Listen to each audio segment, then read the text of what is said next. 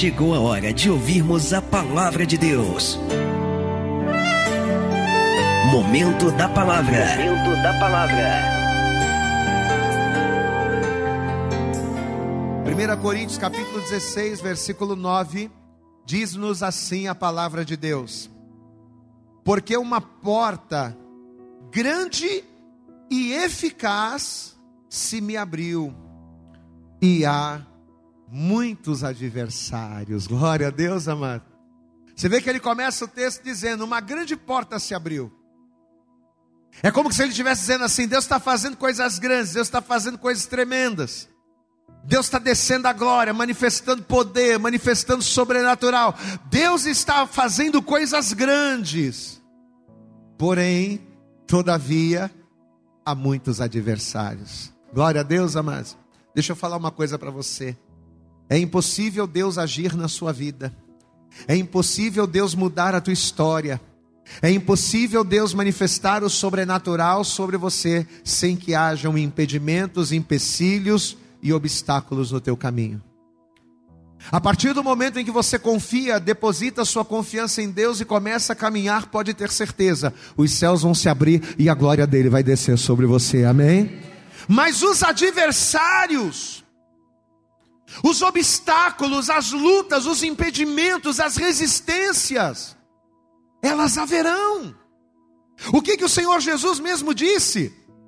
No mundo tereis o que, a igreja? Maré mansa? No mundo tereis vida boa, sim ou não? No mundo tereis aflições. Mas ele disse: tem de bom ânimo, eu venci. Tu vai vencer também em nome do Senhor. Glória a Deus, amados. E Paulo ele está declarando isso aqui. O Senhor tem aberto muitas portas.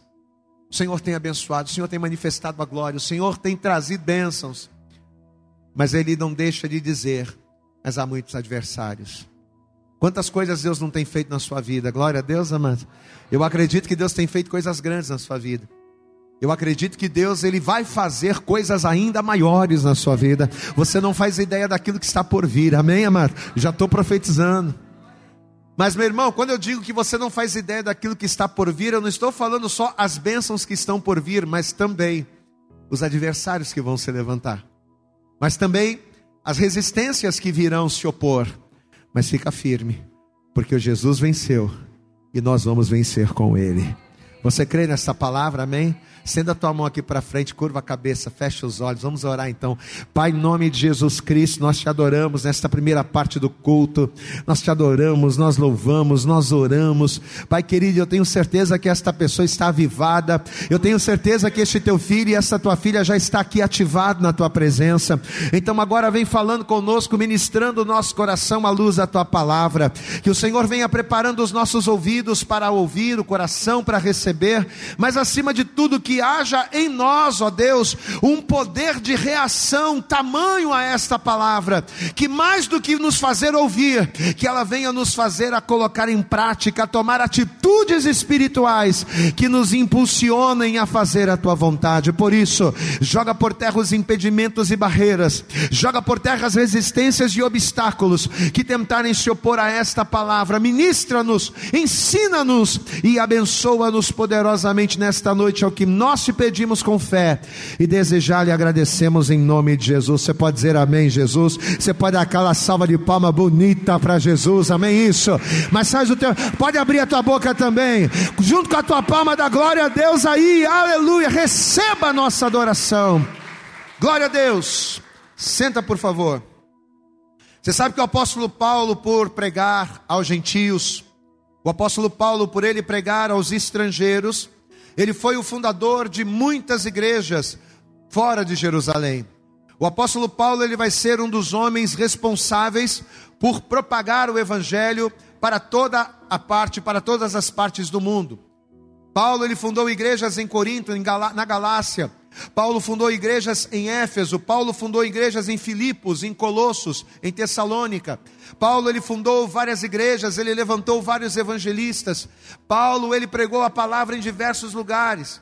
Em todos esses lugares, essas igrejas, elas foram abertas, pessoas se renderam, pessoas foram impactadas pelo poder de Deus, pessoas se converteram e se quebrantaram à luz do evangelho, mas tudo isso foi porque o Senhor foi com ele. Glória a Deus, amados.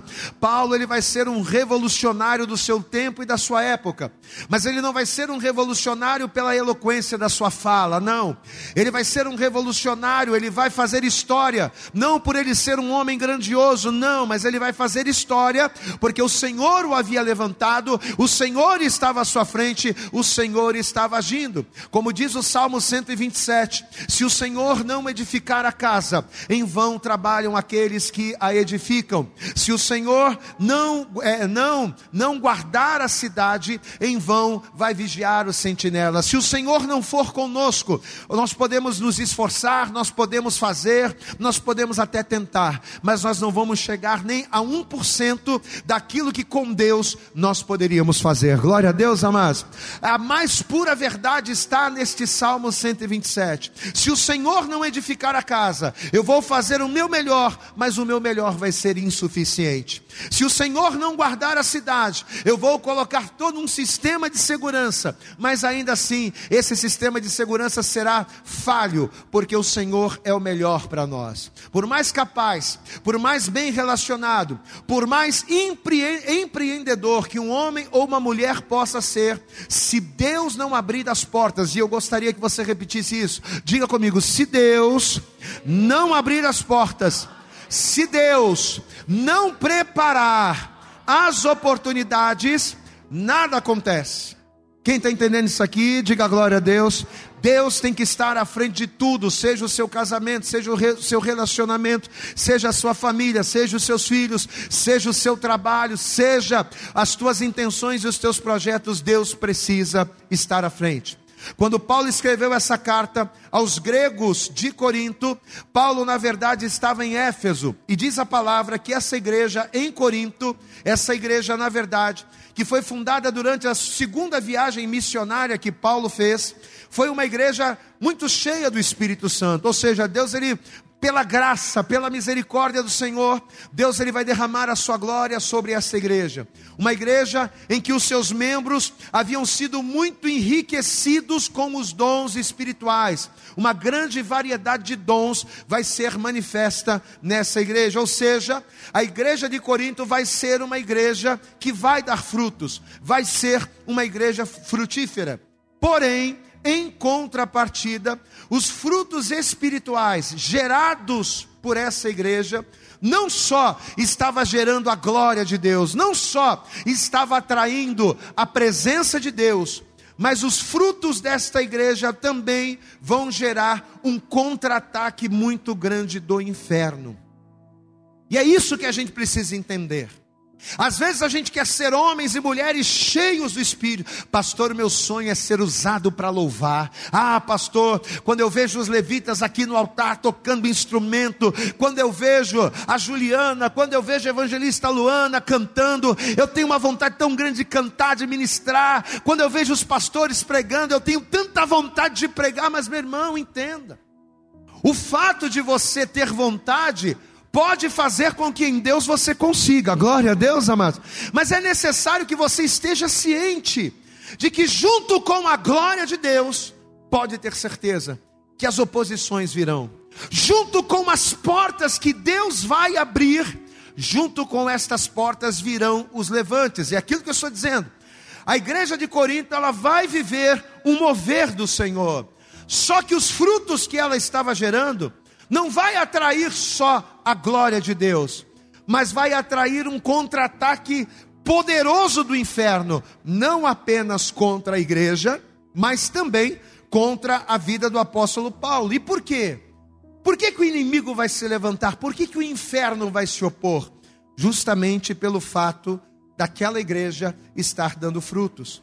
Tanto que Paulo vai ser perseguido, Paulo diversas vezes vai ser atacado, por inúmeras vezes ele vai ali ter a sua vida colocada em risco, ele vai ter a sua vida ali, ele vai passar por perigos de morte. Ou seja, apesar de Deus abrir uma grande porta, como o texto que a gente leu, apesar de Deus estar escancarando as portas da bênção, as coisas elas não foram fáceis. Se você for comigo aqui no segundo, na segunda carta mesmo de Paulo aos Coríntios, é só você avançar um pouquinho aí. Estamos no fim da primeira, é só você avançar um pouquinho. Segunda carta aos Coríntios, no capítulo 11. Olha o que a palavra vai dizer aqui a partir do versículo 23 só para você ter uma ideia. E eu sempre cito esse texto quando eu falo sobre Paulo, sobre as adversidades, eu sempre cito isso.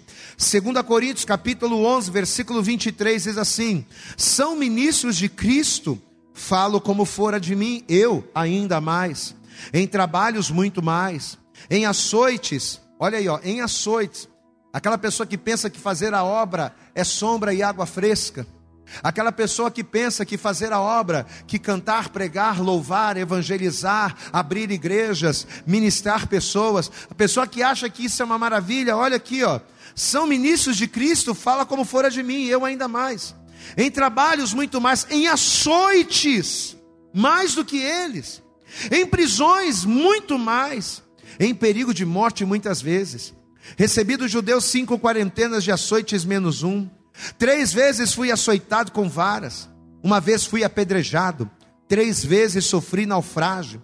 Uma noite e um dia passei no abismo, em viagens muitas vezes, em perigos de rios, em perigos de salteadores, em perigo dos da minha nação, em perigos dos gentios, em perigos na cidade, em perigos no deserto, em perigos no mar, em perigos entre os falsos irmãos, em trabalhos e fadigas, em vigílias, muitas vezes fome, em fome e sede, em jejum, muitas vezes, em frio, em nudez. Além das coisas exteriores, me oprime cada dia o cuidado de todas as, de todas as.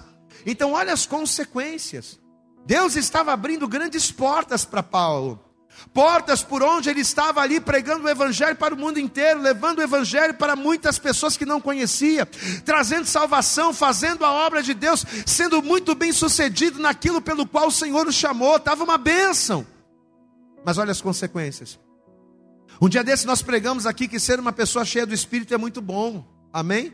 O próprio apóstolo Paulo, em Efésios, no capítulo 5, no versículo 18, ele mesmo vai dizer: Não vos embriagueis com o vinho, mas enchei-vos do Espírito. Diga glória a Deus. Eu não tenho que ficar me embriagando, me enchendo de vinho. Eu não tenho que ficar enchendo a minha mente das coisas deste mundo. Eu não tenho que ficar enchendo e contaminando o meu vaso com as coisas desta vida. Não, eu tenho que ser cheio do Espírito. Diga glória a Deus o próprio Senhor Jesus Cristo, vai ser justamente por ele ter sido cheio da plenitude do Espírito, é que ele vai vencer também as adversidades, ele vai prevalecer. Então, ser cheio do Espírito é muito bom, diga comigo: ser cheio do Espírito é bom, amém, amados? Só que qual é a consequência de ser cheio do Espírito? Ser cheio do Espírito significa ser mais usado. Olha aqui, presta atenção, guarde isso. Ser alguém cheio do Espírito significa ser alguém mais usado. Quanto mais usada for uma ferramenta, quanto mais lubrificada de óleo for uma ferramenta, quanto mais aquele facão estiver bem amolado, mais ele será manuseado. Quem entende o pastor aqui, diga glória a Deus. E quanto mais usada a ferramenta for, maior a probabilidade de que de acontecerem situações, porque quanto mais usada é a ferramenta, mais exposta ela é. Quem está entendendo, pastor? Eu vou repetir. Quanto mais cheia do quanto mais cheio do Espírito eu for, como uma ferramenta nas mãos de Deus, mais usado eu serei. E quanto mais usado eu for, mais exposto eu serei. Imagine uma caixa cheia de ferramentas, Leozinho. Leozinho é o faz tudo, é o MacGyver da igreja. Imagina aquela ferramenta, aquela chave de fenda que você adora. Tem uma, ele tem 300 chaves de fenda, mas tem uma, ah, aquela é especial. Aquilo ali ele, ele desatarracha qualquer parafuso. Aquilo ali ele aperta qualquer porca. Glória a Deus, amado. O que vai acontecer? Ele tem 50 chaves de fenda, mas tem uma. Tem uma que é especial. Quem está entendendo aqui, diga glória a Deus. Quando você é um homem e uma mulher cheio, cheia do Espírito, você passa a ser uma ferramenta especial para Deus.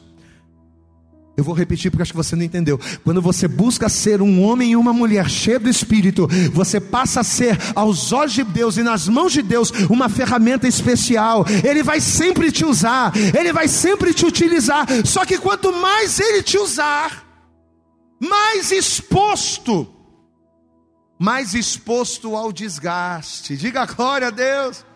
Se eu ficar usando só aquela chave de fenda, Leozinho, vai chegar uma hora que ela, né? Eu só uso ela. Então, muito mais suscetível ao desgaste eu sou, quanto mais cheio do Espírito eu também sou. Quanto mais boa ferramenta eu me torno nas mãos do Senhor, mais usado eu serei, mais exposto eu serei, e mais resistências eu enfrentarei. Por que tem tanta gente que passa por tanta luta?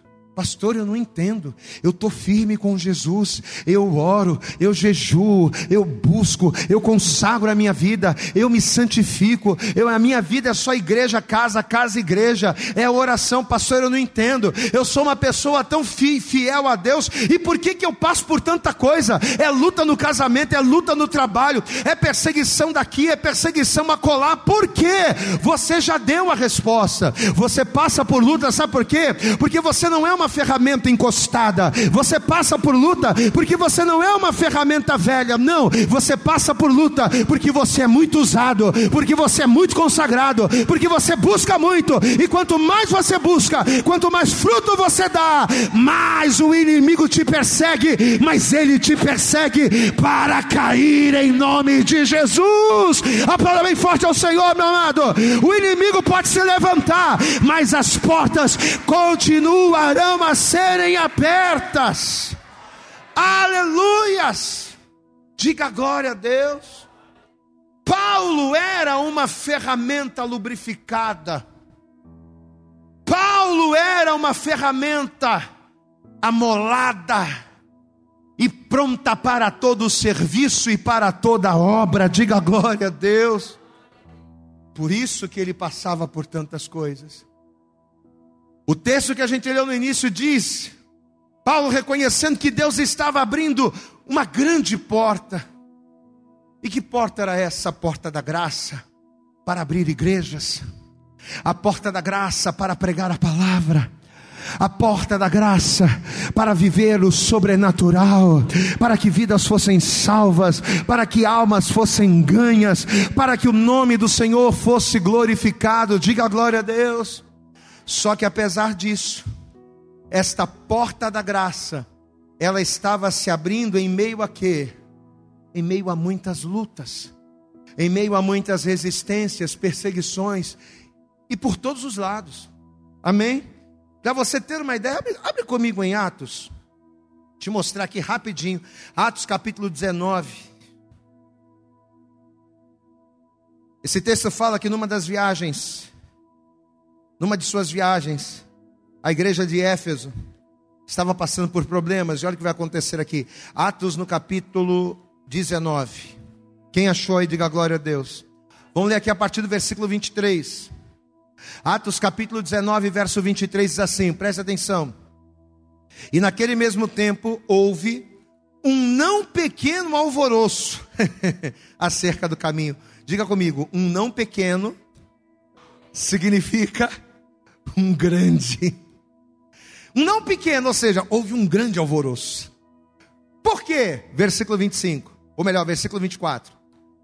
Porque um certo ourives de prata, por nome Demétrio, que fazia de prata nichos de Diana, ou seja, ele era um fabricante de ídolos.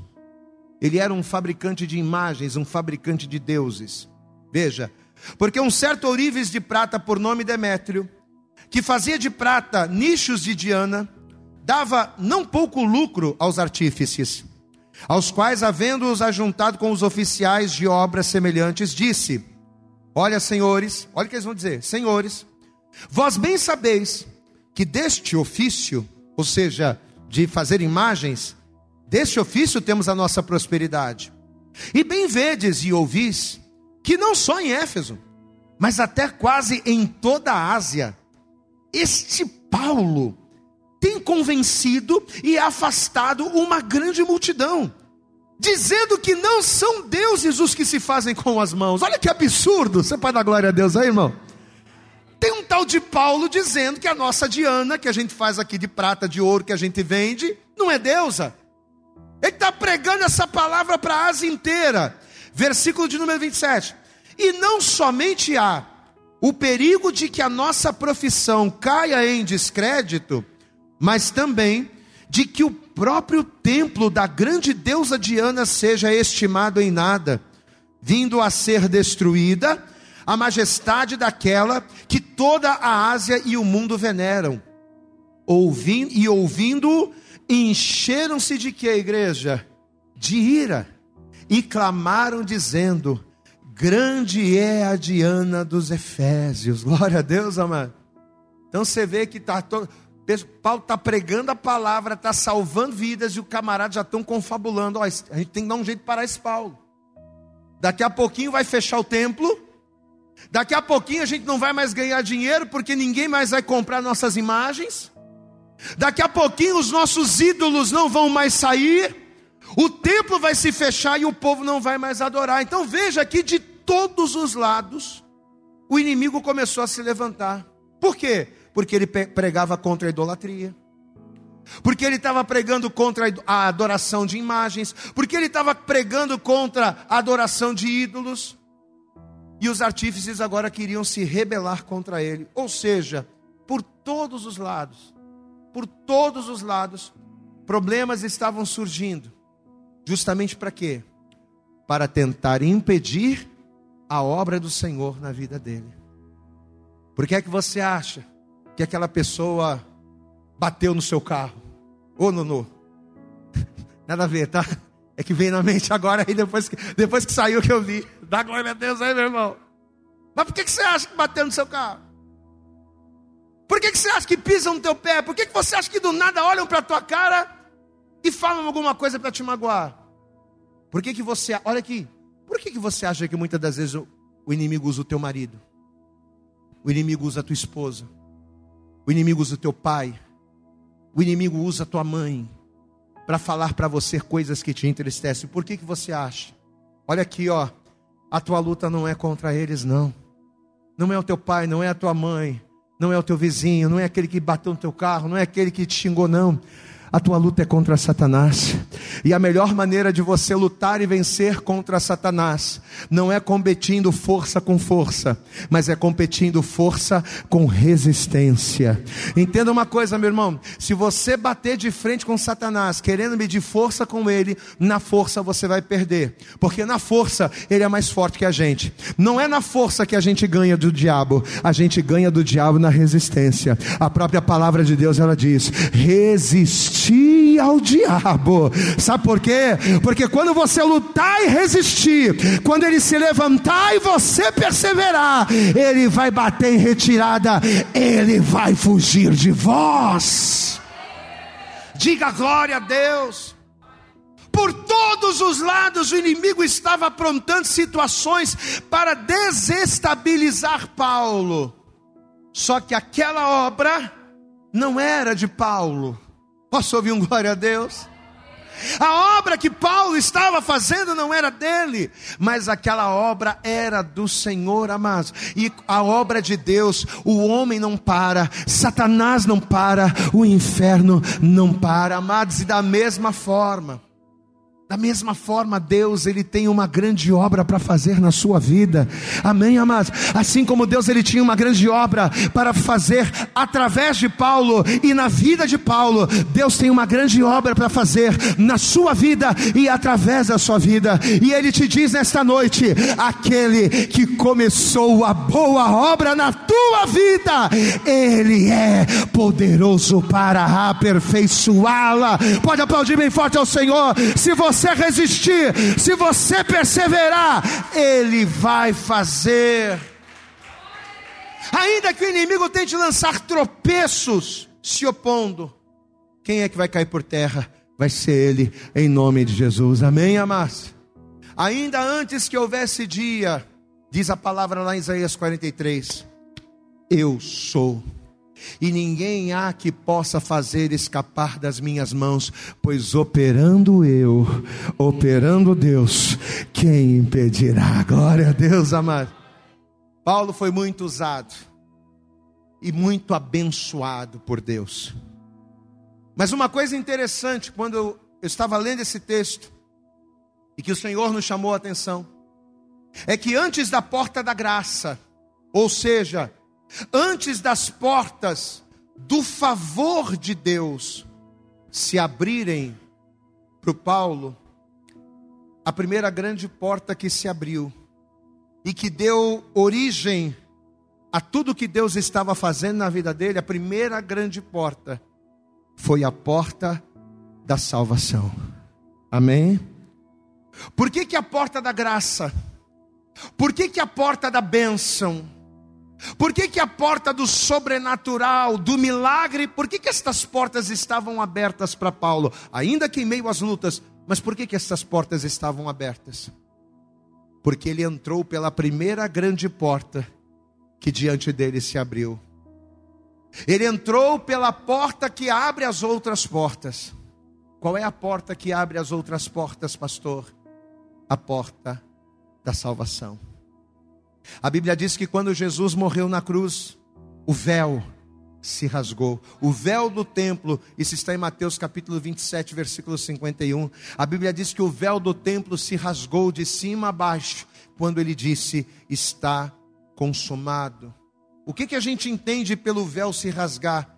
A gente entende que o acesso que separava o átrio do lugar santo, aquela barreira, aquela porta que separava o pecador do Todo-Poderoso. Esta porta foi aberta através do seu sangue, através da sua morte, amém? Ou seja, em Jesus, diga assim comigo: em Jesus, a porta se abriu. Tanto que o Paulo, que antes era Saulo, ele entrou por essa porta. Quem era Paulo? Quem era Saulo? Um perseguidor da igreja, um perseguidor dos crentes um perseguidor da fé. Mas quando a porta se abriu diante dele, e que ele entrou pela porta da salvação, de perseguidor, ele assumiu a incumbência de ser perseguido. E não apenas pelas coisas que ele realizava em Deus. Mas sabe por que, que Paulo vai ser perseguido? Não apenas por ele ser um instrumento ou por ele ser uma ferramenta eficaz. Mas Paulo ele vai ser perseguido pela decisão de se render a Cristo. Deixa eu dizer uma coisa para você. É claro que você vai ser muito perseguido se você for um homem e uma mulher cheia do Espírito. É claro que quanto mais lubrificado pelo óleo santo, quanto mais amolado pela palavra de Deus você for, mais usado como instrumento nas mãos de Deus você será e mais perseguido consequentemente. E isso é real. Mas o diabo não te persegue só porque você faz a obra. O diabo não te persegue só porque você trabalha. O diabo não te persegue só porque você consagra a tua vida. O diabo te persegue porque um dia a porta da salvação se abriu e você escolheu entrar por ela. Quem entende o pastor aqui, diga a glória. É por isso que você precisa de uma vez por todas entender e aceitar as lutas. Porque, meu irmão, elas nunca vão acabar. Elas nunca vão acabar. Eu sei de onde eu saí. Eu saí do meio do pagode, eu saí do meio do mundo, eu saí do meio do inferno. Quando a porta da salvação se abriu, eu abri mão de tudo isso e eu escolhi entrar pela porta da salvação. E desde aquele dia em diante o inimigo se, me persegue. Mesmo antes de eu começar a dar frutos em Deus, eu já era perseguido. Amado, entenda, a perseguição, ela vem antes do chamado. A perseguição, ela vem antes do fruto. Não é apenas porque você dá fruto que você é perseguido, mas só pelo fato de você ter entrado pela porta da salvação, isso já é motivo do inimigo se levantar contra a tua vida. Glória a Deus, amado. Só que lá em João, no capítulo de número 10, A palavra do Senhor, ela diz, o Senhor Jesus, ele diz o seguinte: Eu sou a porta. Você pode dar glória a Deus? Só que ele diz um detalhe: Eu sou a porta. Se alguém entrar por mim, o que, que vai acontecer? Hã? Vamos abrir lá? Vai. Estamos acabando já. Evangelho de João, abre lá. Vamos lá. Coisa tremenda. Evangelho de João. Tudo que eu estou pregando aqui é muito simples, amado. Tenho certeza que você já ouviu isso. Mas é tremendo, né? A simplicidade do Evangelho. Evangelho de João, capítulo 10. Você encontrou da glória a Deus aí. Versículo de número 9 diz assim: presta atenção. João, capítulo 10, verso 9. Eu sou a porta. Se alguém entrar por mim, o que, que vai acontecer? Salvar-se-á. Diga a glória a Deus. O que, que significa isso? O inimigo vai se levantar contra a tua vida todo dia. O inimigo vai encher tua paciência todo dia. O inimigo ele vai usar a vida de um monte de gente que não serve a Deus todos os dias contra você. Ele vai usar o teu patrão para te aborrecer. Ele vai usar o teu encarregado para te tirar da graça. Ele vai usar o teu filho que não é crente. Ele vai usar a tua esposa que não é crente. Ele vai usar todo mundo para te tirar da graça. Só que olha o detalhe: ele diz aqui, eu sou a porta.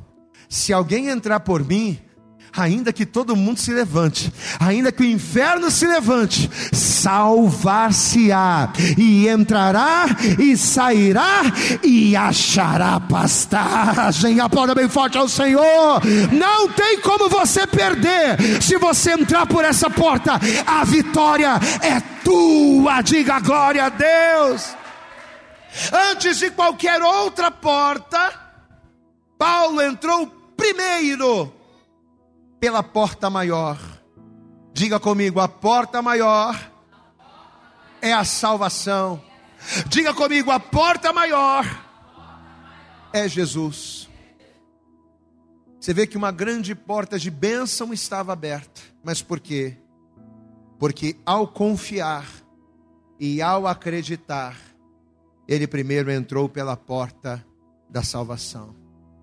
A porta da salvação que é Cristo ela dá acesso a todas as outras portas. Às vezes a gente pensa assim: ah, está demorando tanto o meu milagre. Ah, minha bênção está demorando tanto. Sabe o que eu vou fazer? Não estou aguentando mais esperar em Deus, não. Eu vou sair da igreja porque está muito difícil. Meu irmão, Jesus é a porta que vai abrir todas as outras portas. Você já entrou pela porta que é Jesus? Ah, pastor, já entrei. Então espera. Aquieta o teu coração. Descansa e confia no Senhor. Porque no tempo certo, as outras portas elas vão se abrir.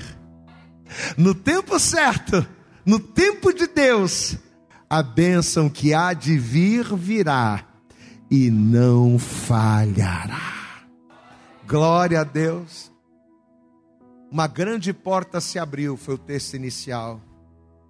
Mas há muitos adversários, mas nenhum deles vai prevalecer, porque um dia você entrou pela porta que é Cristo. Quantos aqui entendem essa palavra e recebem? Diga a glória. Você está entendendo que Deus está falando para você? Para de ficar preocupado com aquilo que os outros estão falando. Para de pegar tudo que as pessoas falam para você de ruim e levar para o teu coração.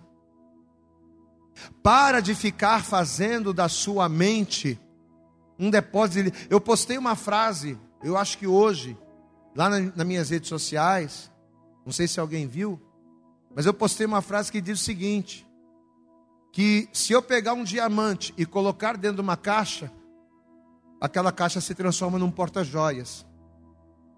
Mas se eu pegar a mesma caixa e dentro daquela mesma caixa eu jogar um bagaço de maçã, ela deixa de ser um porta-joias e se transforma num lixo, numa lixeira. Aí eu coloquei assim: lembre-se, você é aquilo que você coloca dentro de você. Posso ouvir um glória a Deus? Você é a caixa. Diga assim comigo: eu sou a caixa. Você é a caixa. Se você colocar dentro de você um diamante, você vai ser o quê? Um porta-joias. Se você colocar dentro de você a palavra de Deus, a preciosa palavra, o que você vai ser? Você vai ser uma bênção. Agora, se você ficar enchendo a tua caixa de lixo, se você ficar enchendo a tua caixa de desânimo, se você ficar enchendo a tua, casa, a tua caixa de palavras negativas, de palavras destrutivas, você vai ser uma lixeira. E você será aquilo do qual você se alimenta. Se alimente da palavra, se alimente da promessa. Amém, amados? Nós pregamos aqui isso também no domingo, né? Se alimente, da, traga à tua memória aquilo que te traz esperança. Para quê? Para que você venha condicionar o teu coração. Se você não disser, se você não condicionar o teu coração acerca de quem você é em Deus, o teu coração é que vai te dominar e te enganar e dizer que você é aquilo que você não nasceu para ser. Você recebe em nome de Jesus aquilo que o Senhor está falando? Eu queria pedir a você, por favor, se coloque de pé. E assim que você se colocar de pé, vamos dar para Jesus a nossa melhor salva de palmas. Mas eu queria que você aplaudisse assim, mas aplauda bastante a Jesus nessa noite. Isso, aplauda, é, é para Jesus, diga glória a Deus. Eu acredito que essa mensagem falou poderosamente com você. Mas se você acredita que ela pode ajudar também uma outra pessoa que você gosta, ama ou admira, mande para ela. Compartilhe o link ou convide essa pessoa para seguir o nosso podcast. E creia que fazendo isso, ainda que não seja você a ministrar, além de nos ajudar, você estará cumprindo o ID de Deus. Deus abençoe você e até o nosso próximo conteúdo.